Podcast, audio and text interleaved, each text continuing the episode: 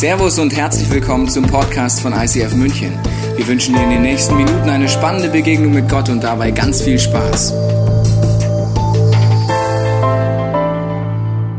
Schön, dass du dabei bist, heute hier im Neuraum Online Church oder in Starnberg heute wieder eine Live-Übertragung oder unsere Location Freising, Passau, Augsburg. Lass uns mal allen Übertragungsorten und der Online-Kirche einen Applaus geben aus dem Neuraum. Schön, dass ihr dabei seid. Wir freuen uns auf die Zeit mit euch. Es geht Hashtag Jesus. Es geht um einen roten Faden. Wenn man hier in diese Location reinkommt, beginnt der rote Faden bereits oben am Eingang, geht dann runter bis hier auf die Bühne. Und so ein roter Faden ist oft das, was man nicht immer erkennt. Also es geht uns manchmal schon so, wenn wir Geschichten selber erzählen, oder? Dann sagen wir Sätze wie, jetzt habe ich den Faden verloren.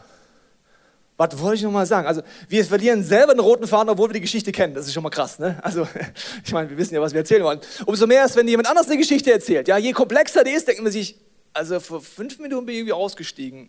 Was hat jetzt Papua Neuguinea mit Corona zu tun? Oder was auch immer. Also, bin irgendwo ausgestiegen, habe den roten Faden nicht mehr gefunden und das ist ganz oft so die Challenge. Ich war vor langer Zeit, leider gibt es das seit Corona so nicht mehr möglich, seit vielen Monaten das Theater zu haben und wir will einen Gruß rausschicken an alle, die in dieser Branche tätig sind, der Kulturbranche. Wir leiden mit euch, wir beten mit euch und äh, ich habe mich aber jetzt daran erinnert, als ich das letzte Mal im Theater war, schon lange her, Dort waren wir bei einer Agatha Christie-Vorführung. Ich weiß nicht, ob du die kennst. Agatha Christie, englische Detektivin, äh, Special Agentin sozusagen. Und bei denen ist es immer so bei den Theaterstücken, du musst wirklich aufpassen am Anfang. Und besonders, weil es englische Namen sind. Mr. Plymouth, und Mr. Jonathan, so. Und wenn du am Anfang nicht aufpasst, weißt du, war das jetzt der Cousin dritten Grades oder war das der Gärtner? Aber wen reden wir denn jetzt gerade? Ja? Also wenn du am Anfang nicht aufpasst bei Agatha Christie, du checkst nichts mehr. Vor allem, wenn sie dann auflöst, am Hintergrund ist immer legendär. Ja, als du dann die Tür und die geheime Tür ging dann der Robert durch. Wer war Robert? So, du checkst nichts mehr. Warum? Du hast den roten Faden verloren. Das heißt, so kann es dir oft gehen und umso mehr kann es dir bei der Bibel so gehen. Ja, wenn du die Bibel aufschlägst, wenn du mit Glauben, mit Jesus dich beschäftigst, denkst du, wo ist der rote Faden? Ich habe mich verloren. Wenn du mit Gott nichts zu tun hast, ist es genauso, wenn du mit Gott was zu tun hast. Wenn du die Bibel aufschlägst, ab der ersten Seite der Bibel, gibt es einen roten Faden. Das geht nämlich oft um Blut, um Blutbünde. Und wenn du das erste Mal liest, denkst du dir, what?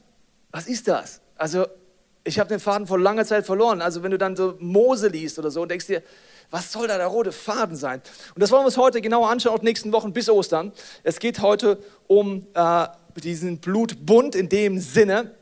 Und ein Blutbund, wir kennen das Wort Bund eigentlich nicht mehr, wir kennen das Wort Ehebund. Vielleicht noch ohne zu wissen, was das wirklich heißt aus der biblischen Sicht. Also ich habe dir mal ein Bild mitgebracht, ich habe meine Frau kennengelernt, als wir 19 waren, da sahen wir so aus. Ja, du weißt, Gott ist groß, weil sie hat mich trotzdem genommen. ja, ich hatte immer so eine nette Lederjacke an, legendär, und alle Haarfarben. Und ich hatte damals schon die Brille, die Harry Potter erst später entdeckt hat. Also ich war eigentlich irgendwie am Puls der Zeit, hat nur keiner gewertschätzt damals. Und meine Frau war schon immer schön, muss ich sagen. Okay, also, und dann haben wir geheiratet, haben den Bund eingegangen. Äh, das sah dann so aus, diesen Bund. Ja, sehr schön, wir waren 22. Und ehrlich gesagt, ohne so genau zu wissen, was das eigentlich bedeutet, wirklich, was ein Ehebund ist. Und Bünde ziehen sich durch die Bibel durch. Roter Faden, weißt du noch? Blutbund. Ich mache einen kleinen Teaser für den Ende der Predigt. Also, wenn du davon ausgehst und sagst, Gott hat die Welt geschaffen und er hat einen Plan mit allem, habe ich jetzt eine kleine rhetorische Frage an dich.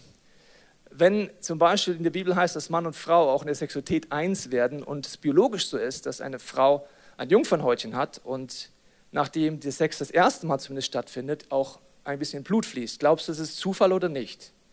Also wenn du jetzt nicht an Gott glaubst, sagst du, es ist Zufall, gibt es roten Faden, vergiss es, gibt nichts.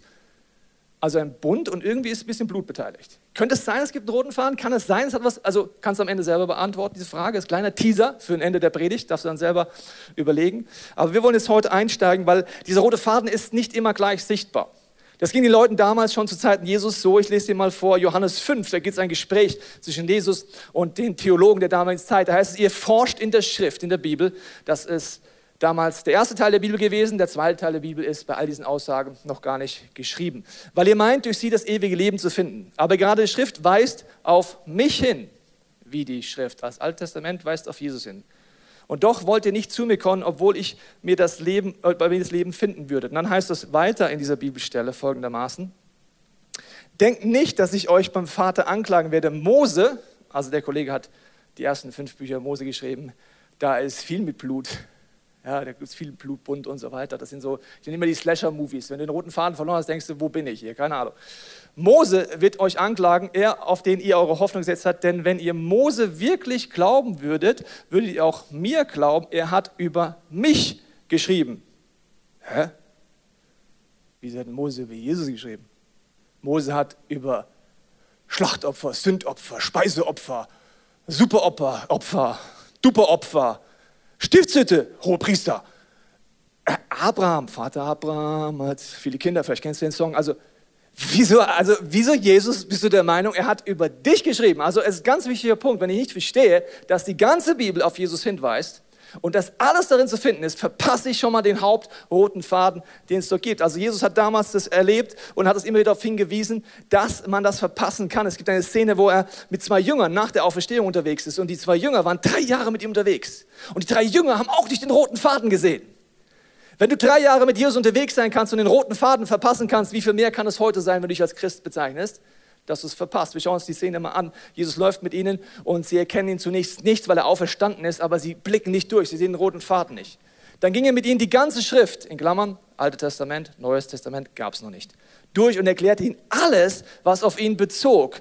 Das ist eine vielstündige Wanderung nach Emmaus. Und Jesus hat offensichtlich sieben Stunden getreacht, sieben Stunden am Stück. Ich sage immer, es war die geilste Predigt der Weltgeschichte, leider nur zwei Leute dabei. Also er hat sieben Stunden geteacht, den roten Faden im Alten Testament. Und äh, zuerst bei Mose, weißt du noch, fünf Buche Mose, und die sämtlichen Propheten, das komplette Alte Testament. Und dann heißt es, da wurden ihnen die Augen geöffnet. Das waren Jünger von Jesus. Aber sie brauchten eine Offenbarung, um diesen roten Faden zu entdecken. Und sie erkannten ihn. Doch im selben Augenblick verschwand Jesus, sie sahen ihn nicht mehr, war uns nicht zumute, als würde ein Feuer in unserem Herzen brennen, während er unterwegs mit uns sprach und uns das Verständnis für die Schrift öffnete, sagten sie zueinander. Also Jesus hat den Jüngern einen Offenbarungsmoment gegeben, das Verständnis zu öffnen. Ich möchte heute mit dir beten, vielleicht hast du das noch nie gemacht, vielleicht schon oft, dass heute, aber auch die nächsten Wochen, du solche Momente hast, wo dein Herz wie Feuer brennt, weil Gott selber dir Dinge tiefer erklärt und weit über die Predigt heute hinaus, weit über das, was ich dir heute erzählen kann, hinaus. Wenn du magst, bete mit mir. Vater, ich danke dir, dass du in unseren Herzen jetzt redest, jeder, der sich das wünscht. Ich binde jede Religiosität, jede Täuschung und ich bete, dass du uns diese Offenbarungsmomente schickst. Dass du uns die Augen geistlich öffnest für den, wer du bist, was du tust und wie du in unserem Leben handeln willst. Amen. Okay, wir gehen jetzt rein in den Blutbund, wenn du dir Notizen machst. Wir werden heute insgesamt neun Schritte, manche ganz kurz angucken, manche länger angucken. Wenn du Notizen machst, sind es dafür, dass du zu Hause selber weiter studieren kannst, weil ich werde die neun Punkte, die nicht alle ausführlich bringen können. Jeder Punkt für sich ist faszinierend. Warum neun Punkte? Wenn man damals einen Bund geschlossen hat, die intensivste Form eines Vertrages, war im Orient damals und zur biblischen Zeit natürlich auch in Israel äh, und auch drumherum die Idee, dass man neun Schritte durchgeht, wenn man einen Bund eingeht. Diese neun Schritte sind nicht immer beschrieben in der Bibel, sondern manchmal ist nur ein oder zwei Schritte beschrieben. Bereits das bedeutet aber damals, dass der Zuhörer oder der Leser wusste, okay, es sind zwar zwei beschrieben, aber logischerweise haben die alle neun Schritte gemacht. Weil so hat man einen Bund geschlossen. Letzte Woche haben wir Joe und Tina erlebt, sie haben darüber erzählt, ein Teil davon, nämlich ein Bund schließen, heißt ein Bund schneiden eigentlich im ursprünglichen hebräischen Text. Er hat darüber geredet, wie diese Tierhälften aufgeschnitten werden, werden wir kurz darauf eingehen, aber das ist ein Schritt von neun Schritten, den man beim Blutbund gemacht hat. Und jetzt heißt es, dass alles auf Jesus hinweist, das heißt, alles, was ich dir heute erkläre, diesen Bund will Jesus mit dir schließen, hat ihn auch schon geschlossen mit dir. Die Frage ist, ob du es noch verpasst oder nicht. Das erste Schritt, den man gemacht hat als Bündnispartner, also man stand sich gegenüber und geht diesen tiefen Bund ein, war den Mantel tauschen. Der Mantel war damals etwas, was äh, sehr viel ausgesagt hat. Ich kriege jetzt mal hier einen Mantel. Dankeschön. Habe jemand den Mantel vom Lukas bekommen? Stylisch, wie immer, deswegen habe ich gedacht, ich tausche mit dem. So, dann hat man den Mantel vom anderen angezogen und die Symbolik war, dass damit die Personen wie die Identität tauschen. Das bedeutet, ich laufe in deinem Mantel, du in meinen Mantel. So, bei einem Bündnispartner ist das ganz nett, ist einfach eine intensive Beziehung. Wenn du sagst, Gott schließt mit dir einen Bund, heißt er, dass alles das, wo du versagst in deinem Leben, alles, wo Sünde in deinem Leben ist, alles, wo du dich schmuddelig und dreckig fühlst, wo Scham in deinem Leben ist, sagt jetzt Jesus zu dir als erster Schritt im Bundestausch, du kriegst meinen Mantel und ich nehme all dein Versagen, all das, was dich zerstört, nehme ich zu mir, ich nehme den Mantel zu mir und ich gebe dir meinen Mantel der Gerechtigkeit. Haben eine ganze Serie zugemacht, kannst du gerne angucken, bei der RD-Serie letztes Jahr oder auch über den verlorenen Sohn, gehe ich nicht so ausführlich drauf ein, aber die Revolution war, dass das praktisch der Tausch war. Es ist ein Tausch, aktiv. Ich meine, Lukas hat jetzt mit mir getauscht. Gucken, ob er noch was drin gelassen hat. Das ist ein Geldbeutel. Nice, danke Lukas. Also du verstehst noch nicht, was ein Bund ist, oder du hast es absichtlich gemacht. Das heißt, für mich war es ein guter Tausch, weil alle Kreditkarten hier drin dürfte ich ja jetzt verwenden. Verstehst du? Wir haben getauscht dass sie die Identität getauscht. Das heißt, der erste Schritt war so ein intensiver Schritt. Man wusste, was das bedeutet, diesen Mantel anziehen. Das bedeutet, wenn du mit Gott unterwegs bist, Jesus annimmst, was er am Kreuz getan hat, gibt es keine Anklage mehr bei dir. Warum? Du hast getauscht. Und du hast diese Annahme, diese Liebe und diese Gerechtigkeit von Jesus angenommen. Okay, der nächste Schritt war, dass man den Waffengürtel tauscht. Damals waren die Gürtel nicht nur, um die Hose hochzuhalten. Ich brauche mittlerweile wirklich Gürtel, weil seit dem Fasten passen mir keine Hosen mehr. Ist ein schönes Problem oder ein schlechtes, je nachdem, wie du es siehst. Deswegen, ich hatte früher mal mehr da hinten, aber gut, ist so. Bald haben die Geschäfte wieder auf, dann kann ich vielleicht neue Hosen kaufen. Aber damals war es nicht, um die Hose festzuhalten, sondern ein Waffengürtel. Okay, die Bundespartner haben jetzt den Waffengürtel getauscht. Wenn das jetzt mal mein Waffengürtel ist, ja, hier mit dieser wunderbaren krassen Waffe, ja, Spielzeugpistole. Hat man den Gürtel getauscht. In dem Moment, wo ich den Gürtel tausche, hat man damit Folgendes gesagt. All meine Kampfkraft steht dir jetzt zur Verfügung, ab diesem Moment. All meine Fähigkeiten zu kämpfen gehören jetzt dir, ab diesem Moment. All meine Armee, die auf meiner Seite ist, das ist wie die ersten Formen von Alliierten, weißt du. Alliierten sind dafür da, dass wenn ich dich angreife, greife ich nicht nur dich an, sondern alle Länder, die hinten dir dran sind. Also wenn du Deutschland heute angreifen würdest, hättest du ein Problem, weil Deutschland Alliierte hat. Also viele Länder, die würden im Kriegswahl mit reingehen. Warum?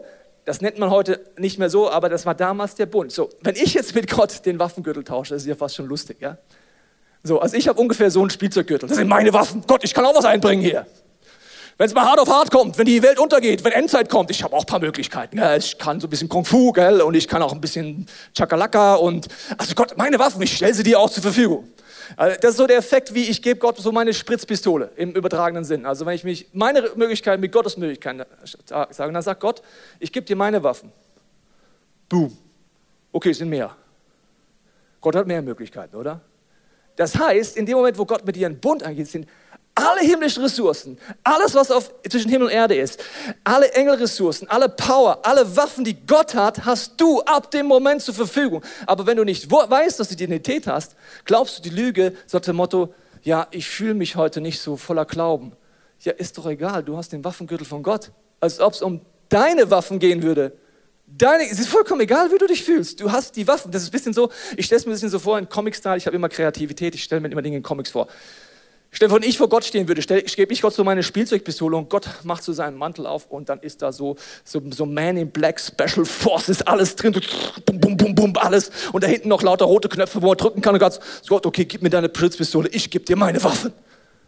So, so ist das, wenn Gott mit dir den Waffengürtel tauscht. Aber wenn dir das nicht bewusst ist, dass das der Bund ist und das ist Gesetz, das hat nichts damit zu tun, ob du ein guter Mensch heute bist, ob du sündigst oder nicht sündigst. Weißt du noch, Mantel, du hast ihn schon angezogen, du, dir ist vergeben. Gott ist da. Es hat was damit zu tun, dass es da ist und dass du es einsetzen kannst. Das Entscheidende ist, ich muss dann allerdings auch die Waffen meines Bundespartners kennen und auch einsetzen, weil wenn ich zum Beispiel, mein Bundespartner hat vielleicht, ich sage jetzt mal so, ähm, das können wir für ein Beispiel machen. Er hat vielleicht äh, Bodentruppen, nenne ich das mal so. Risiko, Risiko das Spiel kennst du vielleicht. Ja? Also Bodentruppen hat er. Und du denkst, ja, ja, jetzt ich bin gerade hier im Kampf, aber ich fordere Luftunterstützung an. Ja, du hast aber keine Alliierten mit Luftunterstützung, du hast Bodentruppen. Verstehst du? Also, du müsstest jetzt die Waffen deines Bündnispartners kennen, weil pff, sonst hast du nicht so viel davon. Welche Waffen hat Gott? Gott hat Waffen des Lichts, Gott hat Waffen, die ganz anders funktionieren. Ich muss lernen, sie einzusetzen, weil mein Reflex ist, mit meinen Waffen zu kämpfen. Ich mache es mal an einem Beispiel, wenn du zum Beispiel Gegenwind in deinem Leben hast, wenn Dinge nicht gut laufen. Was nennt man neudeutsch, denglisch Shitstorm. Also wenn ein Shitstorm in deinem Leben ist. Was heißt Shitstorm? Du bist unterwegs äh, und auf einmal kommt Gegenwind. Das ist wie folgende Situation. Ähm, ja, das wäre Shitstorm. Also Wenn ich da relativ nah hinter diesem Güllewagen unterwegs wäre, ist eine sehr unangenehme Situation. Das sind Momente, wo du Gegenwind kriegst, wo jemand dich vielleicht verleumdet, wo Ungerechtigkeit ist, wo du vielleicht ausgelacht wirst, weil du mit Jesus unterwegs bist, wo du belächelt wirst, wo Leute dir etwas androhen, wo die vielleicht sagen, rede nicht mehr über Jesus, was auch immer. So, und wenn ich da direkt dahinter bin, ist sehr unangenehm im Shitstorm, gell? Es ist wirklich sehr unangenehm an dieser Position. Und wenn ich jetzt nicht weiß, dass ich die Waffen Gottes habe, kämpfe ich in dieser Shit, der über mich drüber kommt, mit meinen Waffen. Nämlich mit Bitterkeit. Mit auch, ich sage jetzt auch mal, jetzt red mal ich. Verstehst du? Dann fange ich auch mal an zu kämpfen. Dann, dann mache ich halt auch Schluss mit dir. Ja, dann rede ich halt auch schlecht über dich. So, das sind meine Waffen. Werde ich nicht gewinnen. Die erste Waffe, die wichtigste Waffe ist, wenn ich hier in diesem Shitstorm bin, ist Gebet. Und Gebet bedeutet, wenn ich weiß, ich habe einen Bund mit Gott, nicht in erster Linie, dass ich Gott erkläre, dass gerade Shit fliegt. Das weiß Gott schon. Du kannst im Gebet immer Gott alles sagen, aber es ist nicht so, Gott, hier kommt echt viel Dünger rüber, also viel, viel Gülle rüber, gell? also es ist echt, es stinkt, Gott, siehst du das nicht? Gott sagt, ach so, nee, Gott weiß, dass da gerade was passiert, okay? Das heißt, du darfst es gerne Gott sagen, aber Gebet ist dafür da, die göttlichen Waffen einzusetzen und nicht deine und nicht nur Gott zu erzählen, was die Situation ist. Das heißt, im Gebet kann ich rauszoomen. Warum? Ich fange an, Gottes Perspektive einzunehmen. Wenn ich weggehe, wenn ich nicht mehr zwei Meter hinter dem Güllewagen laufe, was passiert? Ich gehe einfach mal ein paar Meter zurück im Gebet. Ich gehe in Gottes Perspektive rein. Je weiter ich weggehe, desto mehr verändert sich dieses Bild. Und auf einmal sehe ich Folgendes. Oh, von hier gar nicht so schlimm, es stinkt noch aber ich bin nicht zwei Meter dahinter. Und dann denke ich mir, ja, der düngt, ne? Ist jetzt unangenehm für meine Geruchsnerven, aber langfristig eine schlaue Idee für die Ernte, die da kommt, oder? Langfristig schlau, kurzfristig shit auf Deutsch gesagt. Okay, das heißt, im Gebet gehe ich weiter weg und sage, okay, Gott, wie siehst du denn die Situation? Das heißt, im Gebet gehe ich weg und sage, Gott, im Gegenwind, in der Situation, wo ich drin bin, Gott, gibt es was, was ich gerade lernen soll? Ist immer meine erste Frage. Weil nicht jeder Shitstorm hat nur mit anderen Leuten zu tun, hat nicht nur mit Teufel zu tun. Es gibt auch Dinge, da verhalten wir uns einfach blöd. Ist dir vielleicht noch nicht aufgefallen? Gibt es in meinem Leben. Es gibt Dinge, wo ich merke, ich brauche selber Vergebung, selber Heilung, selber Veränderung. Das heißt, der erste Schritt ist, ich gehe zu mir. In unserer Kirche sind Shitstorm, bei dir privat ist was anderes, aber es sind vielleicht manchmal Zeitungsberichte, manchmal äh, Medienberichte, manchmal auf YouTube Momente. Äh, wie zum Beispiel ein Zeitungsartikel, der lief ungefähr so ab der es sehr ins Lächerliche gezogen hat, dass wir an Gott glauben als ewig Gestrige hier im ICF und dass wir an Wunder glauben. Wie bescheuert sind die denn eigentlich? Die glauben noch an Wunder. Die sind Neandertaler. Außerdem sind es alles so kleine. Buffy, der Dämonenjäger, jeder ICFler ist nur am Exorzismus durchführen, 24 Stunden und so weiter. So war der Zeitungsartikel plus minus. Und wenn du den liest und vorne im Shitstorm drin bist, denkst du dir, das ist ungerecht, das stimmt doch gar nicht, fühlst dich angegriffen, bist verletzt, okay? Wenn du zurückzoomst, merkst du auf einmal, Gott okay, gibt es was, was wir lernen können? Vielleicht formulieren wir Dinge nicht so schlau. Gibt es Dinge, die man schlauer formulieren sollte, damit jemand, der mit Gott nicht unterwegs ist, auch versteht, ist, was du tust? Gerade zum Beispiel bei geistlicher Kampfführung. Kann ich verstehen, als ein christliche Taliban oder ich verstehe es eine geistliche Kampfführung und hat nichts mit Menschen aus Fleisch und Blut zu tun. Okay, und dann, wenn ich zurückgehe, merke ich auch, Gott, was hast du vor? Und du wirst merken, es ist immer, der Shitstorm ist immer Dünger. Dünger für was? Für die Ernte, die Gott hervorhat. Deswegen, der Teufel hat vor irgendwas Angst in deinem Leben. Vor irgendwas. Wenn du die Waffen Gottes nicht einsetzt, bist du selber in Angst. Wenn du sie einsetzt, denkst du dir, vor was hat der Teufel eigentlich Angst? An dem Beispiel kannst du anfangen zu beten. Gott, was ist das, warum hier Dünger gerade geworfen wird auf mich und auf das Feld? Welche Ernte kommt? Wir hatten damals den Gedanken, dass ICF ein Ort sein wird, wo viele Menschen geheilt werden, befreit werden, wiederhergestellt werden, die Liebe Gottes erleben. Also haben wir noch mehr Zeit in Jüngerschaft investiert, Get Free weiterentwickelt und so weiter. Weil wir wussten, Gott möchte auf uns Menschen Massen schicken. Das war noch vor Corona und vor Online-Church und vor Hunderten und Tausenden Menschen, die eigentlich nach Groups suchen. Also haben wir so Zeit investiert und das nach vorne gebracht. Warum? Wir haben gemerkt, hier hat Gott was vor. Dann haben wir angefangen, aktiv zu beten. Wir bekennen das im Glauben, dass, dass, dass die Ernte groß ist. Und Jesus, du wirst jede Lüge, die über uns ausgesprochen ist, nutzen für deine Ernte. Jede Lüge ist ein bisschen wie eine Impfdosis. Bei einer Impfdosis kriegst du eine Form von der Krankheit gespritzt, mit welchem Ziel, dass du Antikörper bildest. Zumindest bei früheren Impfungen. Und das ist das Bild. Das heißt, wenn Lügen über dich ausgesprochen werden, bete ich einfach Gott. Und jede Lüge, die über uns ausgesprochen ist, wie eine Impfung. Sie sorgt dafür, dass Gott deine Abwehrkräfte zunehmen. In jedem Menschen, der dich glaubt und nicht glaubt. Und dann fange ich an zu beten. Auf einmal bin ich total aktiv. Merkst du das? Bin gar nicht mehr dahinter dem Shitstorm. Es stinkt immer noch. Ist immer noch unangenehm. Das heißt, ich fange bei mir an. Ich bitte Gott um Vergebung. Ich reinige mein Herz, aber fange dann an, mit seinen Waffen zu kämpfen. Und weil öfters du es machst, desto mehr wirst du abgefahrene Dinge erleben. Zum Beispiel ein Mann kommt Jahre später nach diesem Zeitungsartikel in unsere Kirche. Ich frage ihn, erzähl mal deine Geschichte. Und er sagt, ja, weißt du, es ist wie eine abgefahrene Geschichte. Ich war in der Psychiatrie. Ich war total am Ende.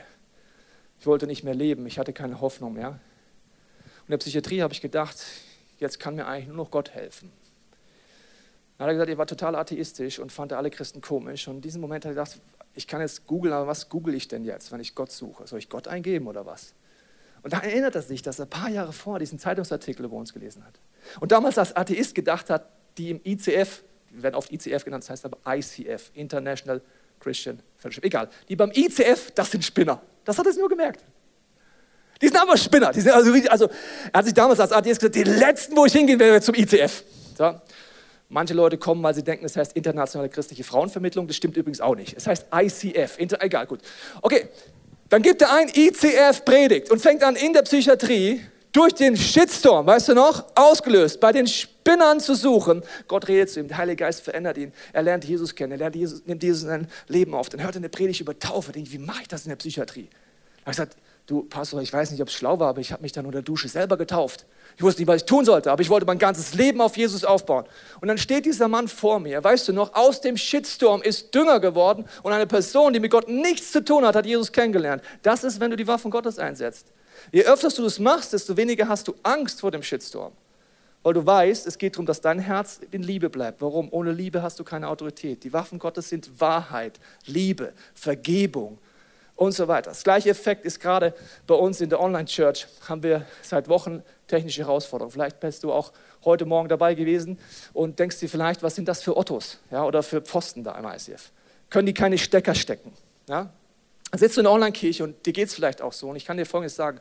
Wir sind keine Vollpfosten, wir haben Profis, die das machen, die Woche für Woche Testläufe machen, die stundenlang das testen und es klappt immer bis auf Sonntagmorgen. Jetzt kannst du sagen, ja, pff, ist halt so. so. Ohne den Waffengürtel Gottes fange ich an, passiv zu werden, regt mich auf. Ich kann mich auch im, im Chat auskotzen, ich kann mich überall auskotzen und ich sage, warte mal, hier gibt es offensichtlich Störgeräusche. Oft war wirklich Störgeräusche, also Störgeräusche im Sound, im Bild und so weiter. Offensichtlich gibt es hier gerade eine Störung, die will was verhindern? Dass Menschen sich auf Gott einlassen, Jesus kennenlernen und die Ernte ist riesig in der Online-Kirche, okay? Riesig!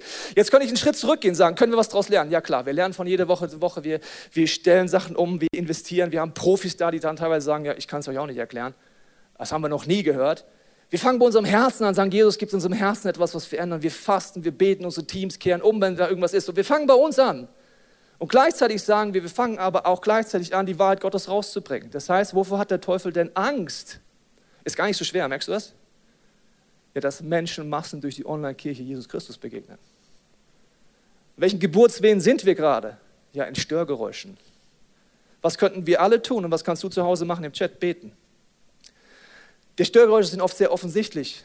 Zum Beispiel im Chat hatten wir letzten Wochen immer wieder auch Satanisten, die dann posten, Heil Satan, komm zu Satan. Und vielleicht bist du auch heute im Chat und postest das gerade. Vielleicht bist du zu Hause und betest gegen diese Kirche, weil du verletzt bist von Gott und von Kirche. Vielleicht bist du zu Hause, bist verletzt von dieser Kirche oder denkst einfach, das muss man zerstören. Ich möchte dir Folgendes sagen.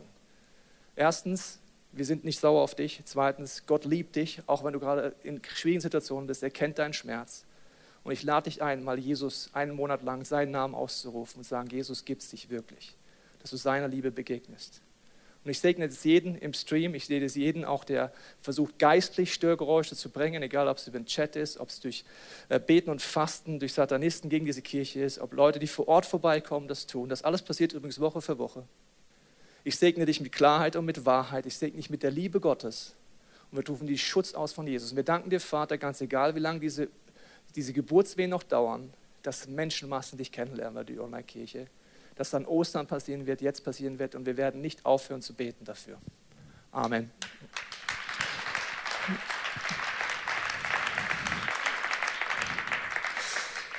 So, das war nicht geplant, aber war trotzdem wichtig. So, also jetzt Aber ich habe nicht den Faden verloren. Der Faden ist noch da. So, wir gehen jetzt äh, zum dritten Punkt, den wir noch äh, uns anschauen. Die anderen werde ich nur kurz machen. Der dritte Punkt ist, man hat damals den Bund geschnitten. Das bedeutet, man hat Tierhälften durchgeschnitten. Das haben wir letzte Woche gesehen bei Tina und auch bei Joe. Der äh, Timon kommt zu mir nach vorne. Stell dir vor, wir hätten den Bund vorbereitet, wie letzte Woche hieß. Das heißt, auf der Seite sind die einen Tierhälften aufgereiht, auf der anderen sind die anderen Hälften. Und der Timon ist jetzt mein Bundpartner. Das heißt, wir stehen jetzt zwischen den Tierhälften und wir würden uns jetzt anschauen, die Augen schauen und sagen, wir schließen jetzt diesen Bund. Dann würden wir uns Rücken an Rücken stellen. Das bedeutet, links und rechts, weißt du noch, sind diese Tierhälften, die geschnitten sind. Und jetzt würden wir langsam eine Acht laufen. Wenn wir diese Acht laufen, sehen wir den Bündnispartner nicht, sondern wir sehen jetzt mal auf der Seite diese Tierhälfte und auf der anderen und denken uns, okay, krass, ich binde mich jetzt so intensiv an meinen Bundespartner, dass wenn ich diesen Bund breche, soll es mir so gehen wie diesen Tieren. Zweitens, wenn er ihn brechen würde, soll es ihm so gehen. Und wir reflektieren eigentlich über Opfer gerade hier, bis wir uns von Angesicht zu Angesicht stehen, uns in die Augen schauen und sagen, jetzt schließen wir wirklich den Bund. Und es ist kein Zufall, dass wir in eine Acht gehen. Die Acht ist Symbol für die Ewigkeit. Das heißt, es gilt für alle Ewigkeit. So, jetzt ist Timon jetzt mein Bundpartner auf der sichtbaren Ebene, aber Jesus ist auch dieser Bundpartner und er sagt, er schließt mit mir diesen Bund. Wenn ich jetzt hier durchgehe, was heißt diese Acht zu laufen? Das bedeutet für mich, dass ich an all diesen Punkten stehen bleiben kann. Zum Beispiel kann ich stehen bleiben, ah, hier ist ein äh, Widder geteilt worden. Weißt du noch, Jesus hat gesagt, alles weist auf ihn hin. Das heißt, ich kann anfangen, die Bibel zu lesen und sagen, okay, das komplette Alte Testament kann mir mehr erklären, wofür Jesus gestorben ist. Crazy. Bei jedem Opfertier könnte ich stehen bleiben und sagen, Jesus, was heißt das für mich und was heißt das für mich? Ist ein bisschen wie, du kannst in 3D durchs Kreuz durchlaufen, dich umschauen und schauen, was Gott alles vorhat. Dann merkst du auf einmal, liest Jesaja, da steht da, wow, Jesus, du hast alle Ablehnung getragen, alle Sünden für mich getragen. Ich kann die eintauschen dir. Crazy, alle Krankheiten, alle Flüche. Prison Break Serie 3.0. Crazy stuff. Dann kommst du dritte Mose. Wow, Sündopfer, Schuldopfer wow, Jesus, was, was heißt denn das? Du wirst es oft lesen und denken, Heiliger Geist, ich verstehe im Moment nichts, aber du, der rote Faden ist dir klar. Gott möchte dir mehr zeigen, wofür du das Kreuz annehmen kannst. Nur wenn du es annimmst, kannst du es nutzen. Und nur wenn du es nutzt, nutzt dir es was. Ganz tiefer Satz. Es gibt, du kannst an verschiedene Bibelstellen reingehen. Also es gibt auch ein super Buch, habe ich dir mitgebracht. Wo habe ich es da? Wenn du tiefer eintauchen willst. Das heißt The Miracle of the Scarlet Thread, also das Wunder des roten, des roten Fadens. Das ist leider nur auf Englisch, das ist übrigens die Grundlage dieser Serie. Da wird dir jedes Opfer übrigens erklärt. Warum es sind Schuldopfer. Ist schon crazy stuff. Aber du kannst einfach die Bibel lesen. Zum Beispiel kommst du an die Stelle, wo es heißt, wow, hier heißt Tauben. Abraham hat auch Tauben da aufgeteilt. Dann heißt es hier bei Mose. Also wenn ich Aussatz habe, also wenn Dinge sind, die mich unrein machen, soll ich zum Priester gehen, ich soll zwei Tauben nehmen. Die eine Taube wird getötet, die andere werden die Füße reingetaucht, dann darf die fliegen. Und sobald ich beim Priester gehe, wenn er sieht, dass alles weiß ist, bin ich für rein erklärt. Okay, Jesus, was hat das mit dir zu tun? Stellvertretend, weißt du noch, wahrscheinlich ist die eine Taube steht für mich und die andere hat Jesus am Kreuz getan. Was heißt es, dass wenn ich zu Gott gehe mit meinem Aussatz und ihn bekenne und er am Licht ist, sagt Gott, in dem Moment, wo es am Licht ist, hat es dir schon vergeben. In dem Moment, wo du es aussprichst, ist es schon weg. Crazy, Jesus, ich wusste das gar nicht. Diese Facette vom Kreuz habe ich gerade in 4. Mose entdeckt. Wie crazy ist das denn? Und dann gehst du wieder dort durch und endest bei Jesus und merkst auf einmal, du hast gar keinen Bettler-Spirit. Wenn du ans Kreuz gehst, wenn der Timon jetzt mal für Jesus steht, dann muss ich nicht Gott bitteln und betteln, bitte vergib mir Gott. Es tut mir so leid, ich bin schon wieder da. Nein, in dem Moment, wo ich es ausspreche und eintausche, hat es Gott schon weggenommen. Ich muss ihn gar nicht darum anflehen, nein, ich kann es tauschen. Dann gehst du ans Kreuz mit einer aktiven Sprache, und sagst, Gott, ich gebe dir dieses Versagen. Ich tausche ein diesen Punkt in meinem Leben. Ich gebe dir hier das, was ich dort gesagt habe. Es tut mir leid. Ich gebe es dir ans Kreuz. Ich gebe es dir weg. Es hat mit meinem Leben nichts mehr zu tun. Und du siehst Jesus wieder und schaust ihm in die Augen. Vielen Dank, Timon. Das heißt, du kannst diese Dinge neu anwenden und auch neu erleben. Die anderen Punkte werde ich jetzt nur kurz bringen. Du kannst zu Hause weiter recherchieren. Man hat dann mit dem Messer sich in die Hand geschnitten, nicht so wie Diabetes, Diabetes Stick, Stick so, sondern geschnitten hat geblutet, hat sich die Hand gegeben, kannst du zu Hause nachdenken, warum das wichtig ist oder studieren, aber es gab einen wichtigen Punkt noch, dass daraus logischerweise eine Narbe wurde. Das bedeutet, wenn du jetzt in einem Konflikt warst, wenn du angegriffen wurdest oder jemand überlegt hat, mit dir zu kämpfen, hast du einfach nur die Hand gehoben. Und an der Narbe wusste man, oh, der hat einen Alliierten. Bevor ich den Kollegen angreife, soll ich sehr genau wissen, wer auf seiner Seite ist. Heutzutage ist ein Unterschied, ob USA auf deiner Seite ist oder, äh, wie soll ich sagen, die Seychellen. Ja? Also wenn die Seychellen auf deiner Seite sind, hast du schönen Urlaubsort, aber keine Armee. Ja, also ich sollte wissen, mit wem hat der einen Bund, bevor ich ihn angreife. So, Jesus selber stirbt und hat diese Narbe. Thomas sagt, ich will deine Wundmale sehen. Ich will am Endeffekt das sehen, dass du für mich diesen Bund gemacht hast. Und in dem Moment, wo du mit Gott unterwegs bist und in einer Situation bist und du weißt, du hast diesen Bund, kannst du bildlich die Arme heben, wenn der Teufel dich angreift, sagen, Teufel, du hast ein Problem, weil jetzt hast du nicht nur mich angegriffen, Kollege, sondern Gott. Das ist ein Problem für den Teufel. Der hat so lange eine Chance, wie er die Lügen einreden kann. So Lügen wie, ja, aber schau mal dich an. Du willst jetzt mit göttlichen Waffen kämpfen, du hast doch gesündigt.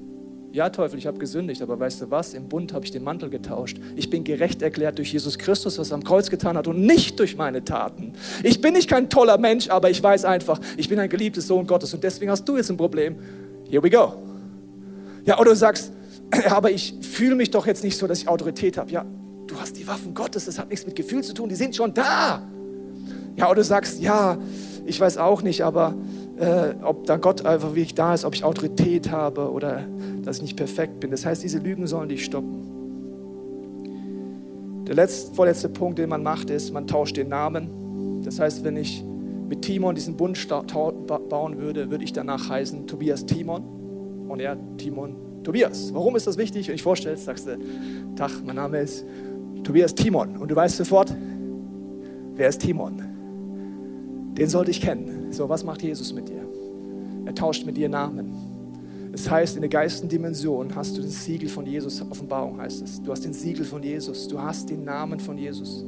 Gott tauscht den Namen. Das macht er immer bei einem Bund. Als er mit Abraham einen Bund eingeht, heißt Gott als Abraham Abraham, ohne H. Da sagt Gott zu ihm, jetzt heißt du Abraham. Was macht Gott? Er macht einen Namenstausch, weil Yahweh ist das H drin im Hebräischen. Er gibt diesen Buchstaben aus seinem Namen in Abraham Ham rein. In diesem Moment sagt er in deinem Namen, jeden Tag, wenn du ihn aussprichst, erinnerst du dich dann, was? Ich habe einen Bund mit dir geschlossen. Wie heißt Gott ab diesem Moment? Er ist der Gott Abrahams. Gott nimmt den Namen zu dir. Nächste Woche werden wir uns anschauen, dass Jesus deinen Namen zu sich genommen hat. Er hat ihn eingetauscht. Er ist jederzeit da. Er ist im Allerheiligsten mit dir an seinem Herzen und wirkt dort. Und dann hat man die Bundesbestimmungen vorgelesen und gesagt, ab heute sorge ich für deine Familie und ich sorge für deine Familie. Ein kurzer Gedanke dazu, wenn du zu Hause weiter studierst. Ist es nicht schön, dass Gott sagt, ich schließe einen Bund mit dir und damit mit deiner Familie? Das heißt, ich bin mit dir in deiner Familie und segne sie. Aber wo man zu Hause im Bibelstudium über nachdenken kannst, ist, was heißt es, dass Gott dich fragt damit? Nimmst du auch die göttliche Familie auf dein Herz, ja oder nein? Weil Gott sagt, ich sorge für deine Familie. Aber weißt noch, Bund würde bedeuten, Gott, ich schaue auch nach deiner Familie, nach deiner Braut, nach der Kirche. Ich sorge dafür, dass Menschen dich kennenlernen. Ich gebe meine Gaben dir zur Verfügung. Ich diene dir. Zum Beispiel wir als Familie geben den Zehnten in die Kirche. Warum? Wir, wir schauen auch nach der Familie Gottes, verstehst du? Ich habe einen Bund mit Jesus. Ich liebe seine Familie. Auch wenn meine Geschwister, genau wie die leiblichen Geschwister, manchmal speziell sein können, so in Volk Gottes, wow, crazy Vielfalt. Und dann hat man Brot und Wein genommen, sich den gegenseitig gegeben als Symbol nochmal. Das macht Jesus dann mit seinen Jüngern. Er sagt mit ihnen dann beim Abendmahl, Jungs, Mädels, wir schließen jetzt einen Blutbund. Und dann hat man einen Baum gepflanzt, den hat man Blut besprengt und gesagt, das ist ein Denkmal dafür, dass wann immer, wenn ich an diesem Baum vorbeikomme, erinnere ich mich dran, dass wir einen Bund haben. Jesus Christus ist an diesem Baum gestorben am Kreuz, das ist vom Blut besprengt. Durch sein einmaliges und endgültiges Opfer hat er den Weg frei gemacht für dich. Hat dich als Sohn Gottes gerufen, als Tochter Gottes. Und vielleicht hättest du das noch nie angenommen. Dann kannst du jetzt gleich in Gebet darauf reagieren sagen, Jesus, ich nehme das an, dass du für mich am Kreuz gestorben bist. Ich lade dich ein in mein Leben. Wenn du mit Gott unterwegs bist, bitte ich dich, darüber nachzudenken. Wir blenden dir nochmal diese Bundesschritte hier kurz ein, diese ganzen Schritte, die dort beteiligt sind. Kannst du auch abfotografieren, zu Hause nachlesen nochmal. Was ist der, was dich heute anspricht? Wo willst du ganz neu zum ersten Mal die Dinge annehmen, die Gott dir zur Verfügung stellt. Ich möchte dir jetzt Moment der Stille geben, wo du Gott diese Frage stellen kannst. Vater, ich danke dir, dass du jetzt in der Stille zu uns redest. Ich bete, Heiliger Geist, zeig uns, was diese Predigt für uns bedeutet. Ich danke, dass du unser Lehrer bist. Du nimmst uns an die Hand, weit über diese Predigt hinaus. Zeig dir unseren Gedanken, Gefühlen, unsere Fantasie, was du mit uns vorhast.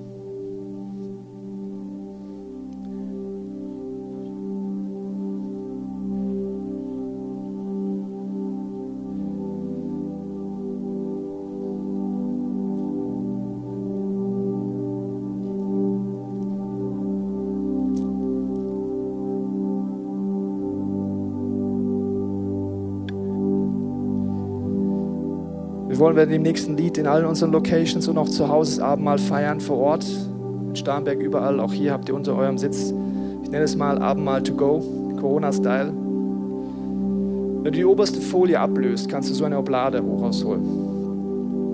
Wenn du im gleichen Haushalt zusammensitzt oder zu Hause, kannst du gleich diese Oblade brechen. Das heißt, Jesus brach das Brot, weißt du noch? Er macht die Symbolik, genau wie man Tierhälften gebrochen hat, bricht er das Brot und sagt damit, alles, was in diesem Blutbund ich zur Verfügung stelle, gebe ich dir. Und die Bibel sagt, dass Jesus uns einlädt, das Abendmahl zu tun, um uns zu erinnern an was, was er am Kreuz alles getan hat.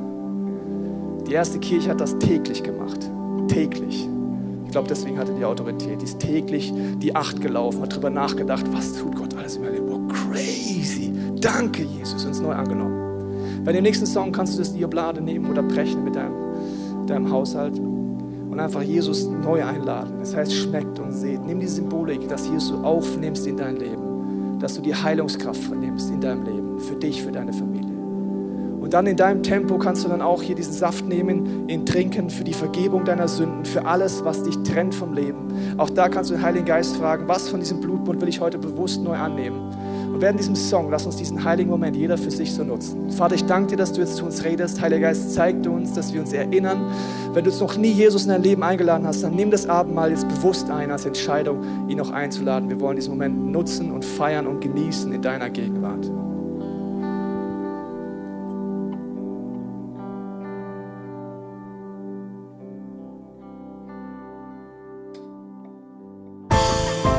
Wir hoffen, dass dir diese Predigt weitergeholfen hat. Wenn du Fragen hast, kannst du gerne an info at icf-moenchen.de mailen und weitere Informationen findest du auf unserer Homepage unter www.icf-moenchen.de.